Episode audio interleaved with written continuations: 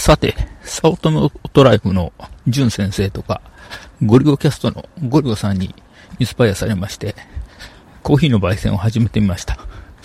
ただ、えー、フライパンでずっといるとかいうのはちょっとめんどくさいなと思ってたので、できるだけ自動化する方法を考えた結果、えー、ポップコーンメーカー、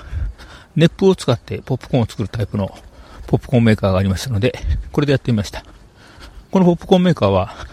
一定時間動いてたり、内部の温度が上がりすぎると、勝手に止まるという安全装置がついているので、えー、自動で止まるまで、えー、コーヒー豆入れて、熱風でぐるぐる回しながら、えー、焙煎すると、いい感じになるかなと。いうのでやってみたところ、結構いい感じに焙煎できてしまったので、あ、これでいいかなというような状況になりました。とにかく豆を掘り込んで電源入れて切れるまで放置すると。そうすると、